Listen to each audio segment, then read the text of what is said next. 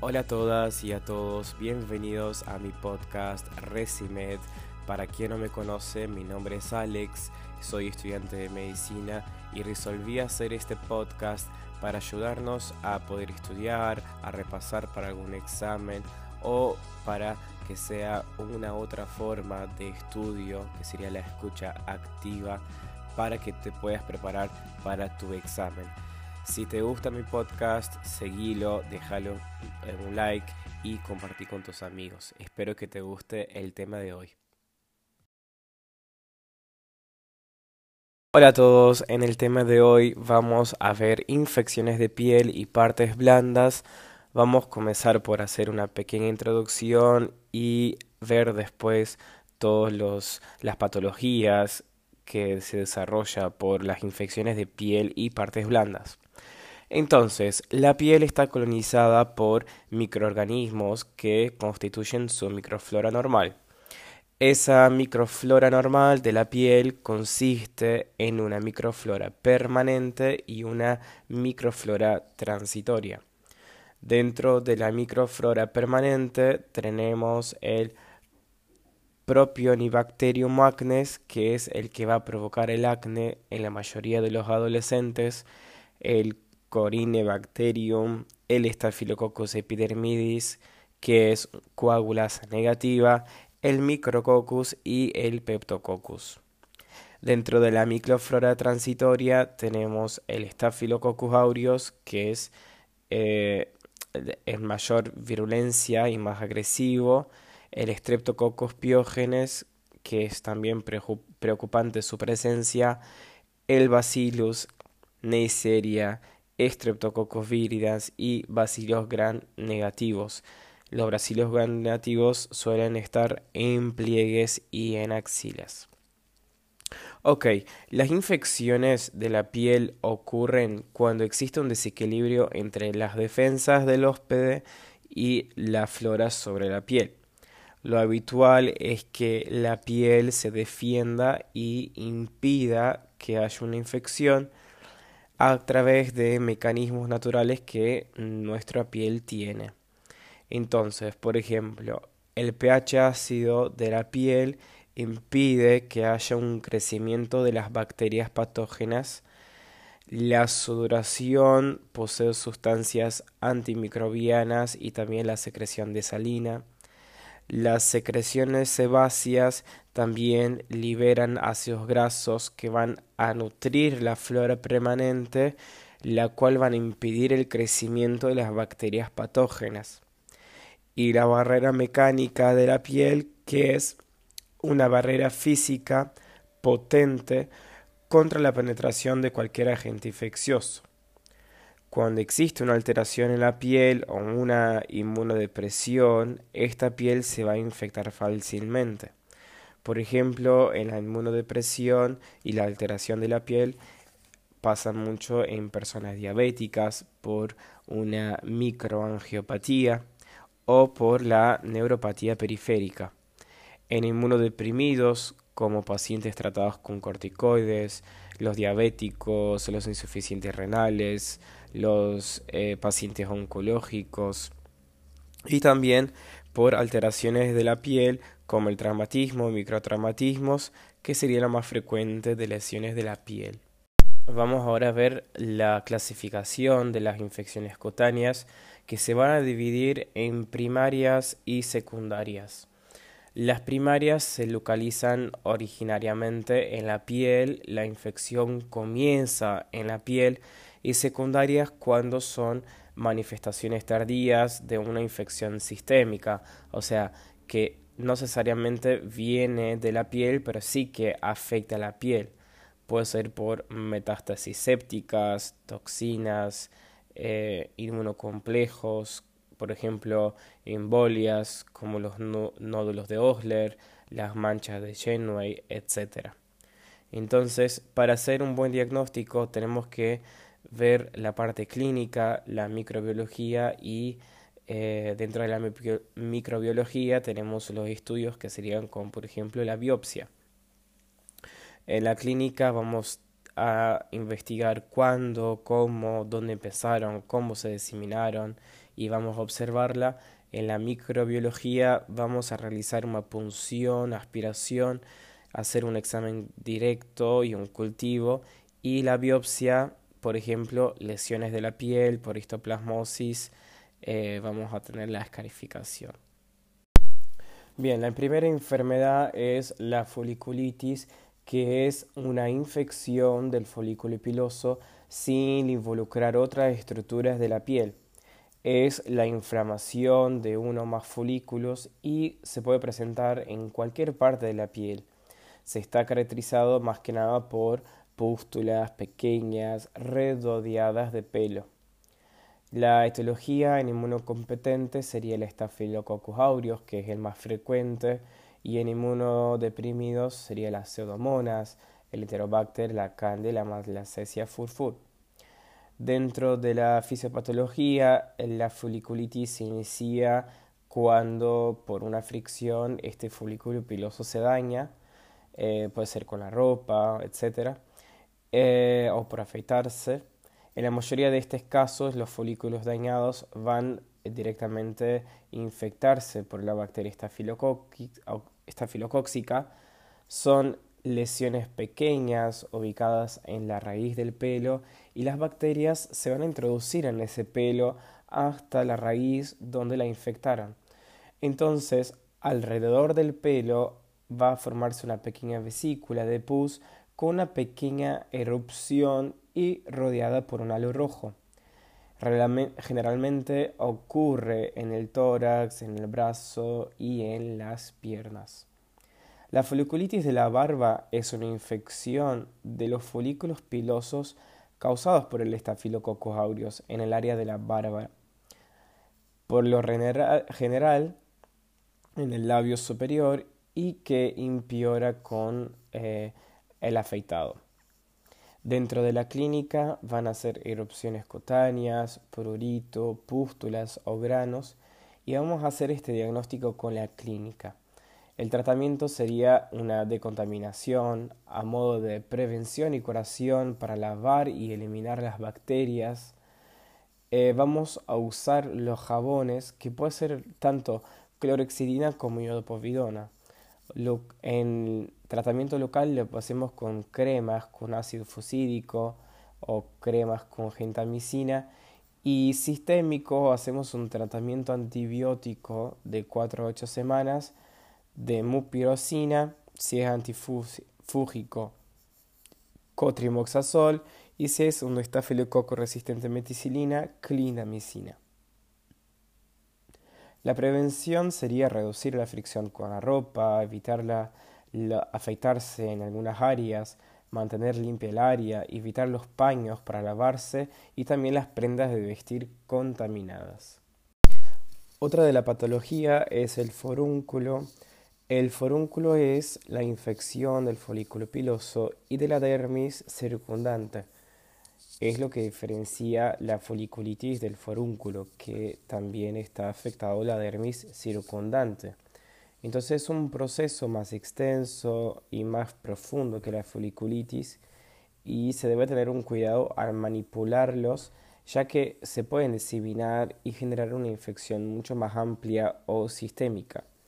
La etiología va a ser también el estafilococcus aureus, aunque puede ser otras bacterias o hongos. Eh, fisiopatológicamente son pápulas grandes, eritematosas, muy dolorosas, que generan mucho más pus que la foliculitis. Es frecuente encontrarlos en axilas, cuello, cara, glúteos, espalda y miembros inferiores, y puede llegar a tener un tamaño considerable. Pueden evolucionar rápido y llevar a bacteriemia si es por un agente de alta virulencia van a drenar el pus espontáneamente o puede ser que sea necesario drenar ese pus. Eh, si el patógeno es muy agresivo, puede aparecer forúnculos fulminantes que van a crecer muy rápido y puede provocar una sepsis en ese paciente. Ok, los forúnculos de crecimiento lento no hacen sepsis. Si se encuentra en la zona de los surcos nasogianos, hay que tener mucho cuidado de no efectuar compresiones porque la zona de drenaje está muy cercana a los senos cavernosos. Entonces se va a producir una tromboflebitis séptica en los senos craneanos, que es un cuadro grave que va a afectar el sistema nervioso central por la vía linfática. Eh, dentro del diagnóstico vamos a hacer clínica y cultivo. La clínica es muy doloroso, pero muy doloroso. Eh, el paciente puede tener fiebre, fatiga, mal estado general y un picazón antes de que aparezca el forúnculo y también enrojecimiento. Eh, con el tiempo se puede dar como un globo lleno de agua o un quistecito. El tratamiento es lavar muy bien la piel con un antiséptico, eh, drenar quirúrgicamente y los antibióticos le podemos dar clindamicina o vancomicina inyectable. La prevención sería el uso de jabones antibacterianos, baños antisépticos y tener una buena higiene.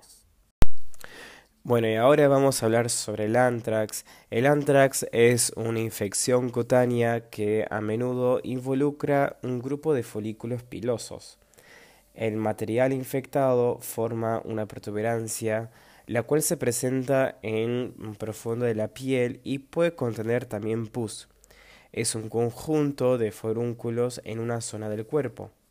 La etiología sería más que nada el Staphylococcus aureus. Fisiopatológicamente es una protuberancia o una masa inflamada debajo de la piel que puede tener un tamaño de una arveja o también puede tener un tamaño de una pelota de golf. La infección es contagiosa y se puede diseminar a otras partes del, cuerpo o a otras personas. La masa infectada está llena con líquido, pus y tejido muerto.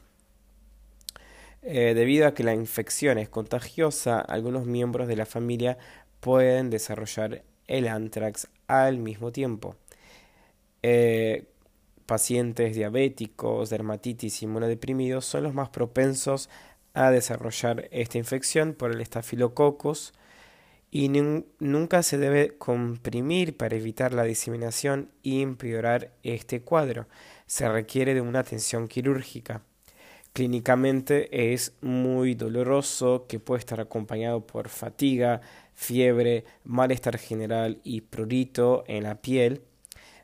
El diagnóstico lo vamos a hacer con la clínica y un cultivo. El tratamiento vamos a lavar muy bien la piel con un antiséptico que ya vimos que puede ser la iodopovidona o la clorexidina. Hacemos un drenaje quirúrgico y de antibióticos le podemos dar clindamicina y vancomicina. En la prevención, una buena salud, higiene general, eh, tener en cuenta que estas infecciones son contagiosas, por lo que se debe tener cuidado para evitar la propagación de la bacteria y también eh, hacemos un antibiótico profiláctico. Ahora vamos a ver el impétigo, que es una lesión de tipo papulovesiculosa que habitualmente la produce el Streptococcus. Es una lesión que se vuelve costrosa, que está mm, generalmente en el rostro, en los bordes de los labios y esta afección es más frecuente en niños.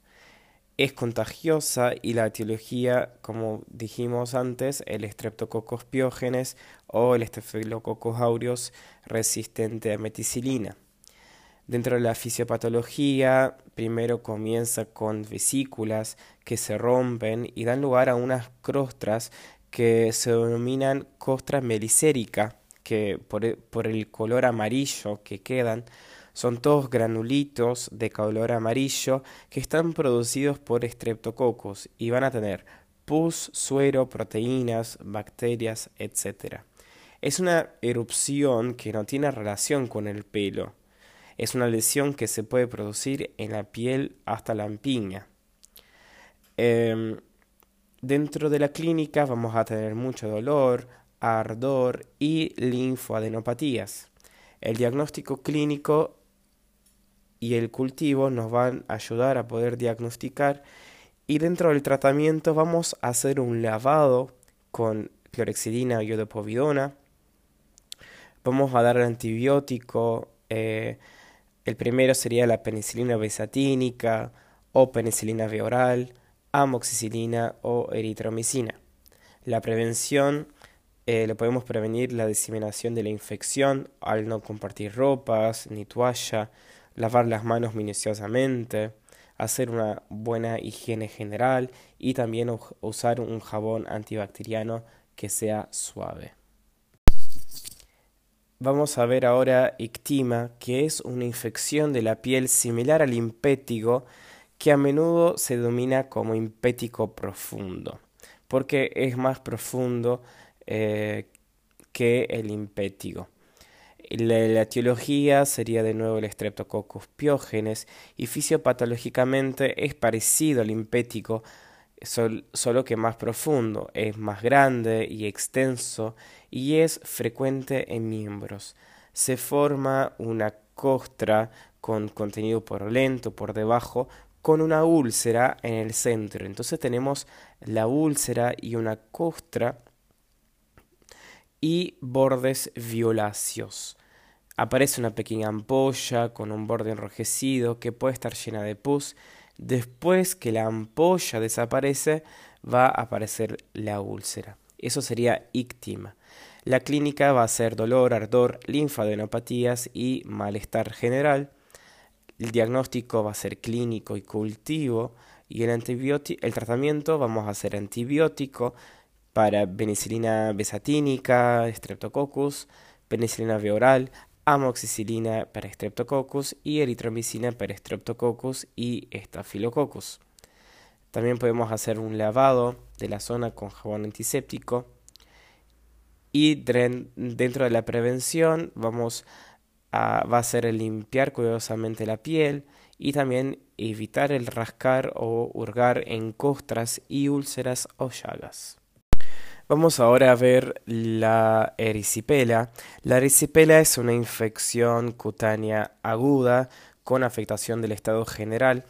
Es muy frecuente y 95% de los pacientes se recuperan y 5% generan la celulitis va a afectar a miembros inferiores en un 70%, desde la rodilla hasta el tobillo en un solo lado, y también puede dar en cara en un 30% en la mejilla o la zona alta de nariz, como si fuera mariposa. La etiología es el Streptococcus piógenes del grupo A.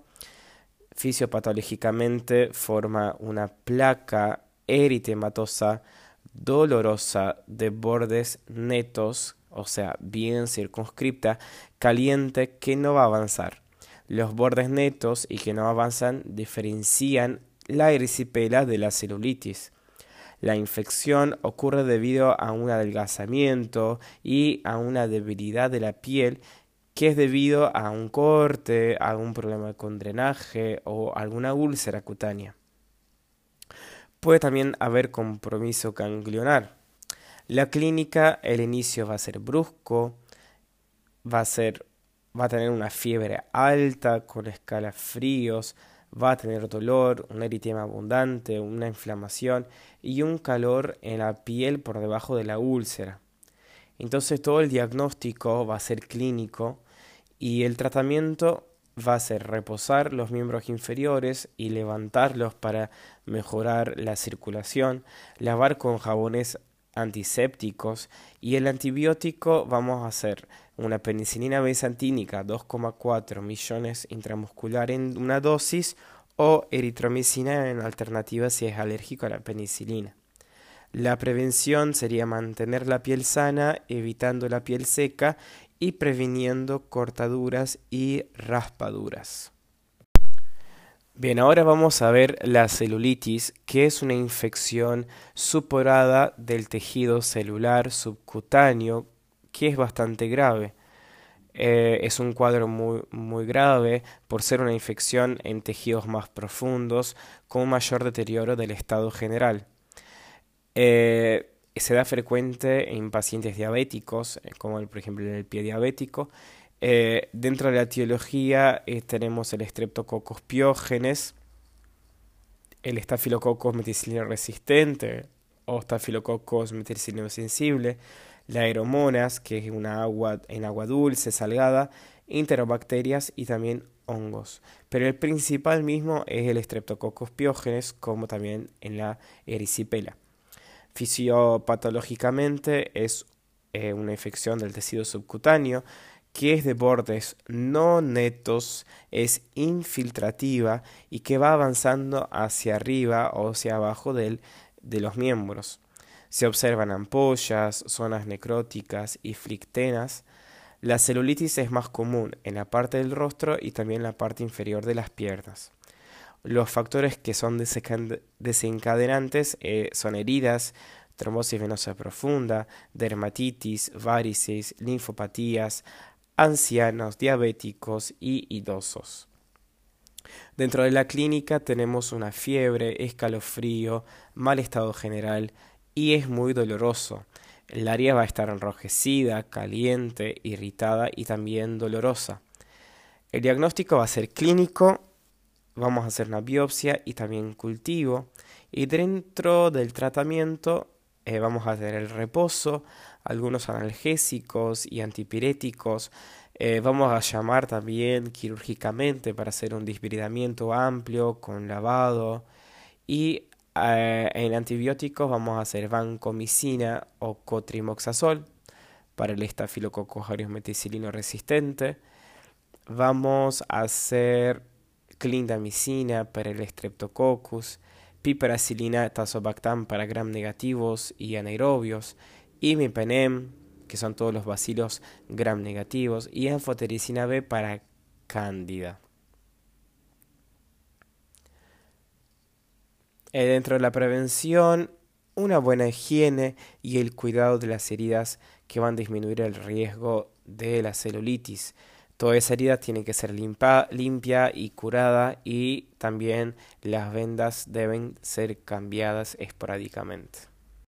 Ahora vamos a ver la celulitis necrotizante profunda, que es la infección necrotizante extensa del tejido subcutáneo y de la piel generalmente va a evolucionar a una fascitis o una miositis según el grado de profundidad y hay que llamar al cirujano para desbridar y lavar. Muchas de las veces es necesario también la amputación de los miembros inferiores. Dentro de la etiología sería el Streptococcus piógenes, que puede estar solo o asociado a anaerobios como el Clostridium perfringens, que daría la gangrena gaseosa, o enterobacterias. Eh, fisiopatológicamente se debe a toxinas, a exotoxina que afecta a la piel, generando una necrosis. Es un cuadro muy grave, ya que el paciente puede hacer un shock séptico. Eh, la celulitis necrotizante se puede dar por una inyección con una aguja contaminada que puede generar una miositis necrotizante entre 8 a nueve horas después de la inyección. Se debe internar el paciente y también llevarlo al quirófano. Si el agente etiológico es un anaerobio, va a generar una gangrena gaseosa como el Clostridium perfringens y se debe actuar rápidamente ya que evoluciona rápido. Dentro de la clínica el paciente va a tener a veces solo dolor, pero es muy doloroso, Puede tener un eritema, un hinchazón o una linfagitis. El diagnóstico es más que nada clínico. En el laboratorio va a tener una leucocitosis, eh, puede tener hipocalcemia. Eh, vamos a hacer también un hemocultivo, una biopsia. Y dentro del antibiótico hacemos clindamicina para anaerobios, piperaciclina tazobactam para bacilos gram negativos, pseudomonas o anaerobios y también obviamente le hacemos quirófano. Eh, es súper importante eh, hacer tratamiento quirúrgico para desbridar, drenar y también limpiar la herida. La celulitis necrotizante con fascitis llega a fascias del músculo y tiene que ser quirúrgico de entrada. Hay una necrosis color violáceo, hay que actuar rápidamente. La etiología va a ser el Streptococcus piógenes asociado a anaerobios o enterobacterias y el, el tratamiento va a ser internación, el antibiótico vamos a hacer vancomicina para gram positivos, linesolid para gram positivos, daptomicina para gram positivos, piperaciclina tazobactam para gram negativos, bacilos gram negativos, y mepenem para bacilos gram negativos y ah, también vamos a hacer un tratamiento quirúrgico de inmediato. Lo que toca la celulitis anaeróbica por Clostridium que sería la gangrena gaseosa o mionecrosis clostridial, es una urgencia infectológica extremadamente grave donde hay una presencia de gas en tejidos donde se observa ese gas en la radiografía y en la tomografía. El dolor muscular es intenso, único síntoma que tiene ese paciente. Y el tratamiento va a ser quirúrgico de entrada, con un desbridamiento extenso de todo el tejido y también vamos a hacer un antibiótico con metronidazol o clindamicina.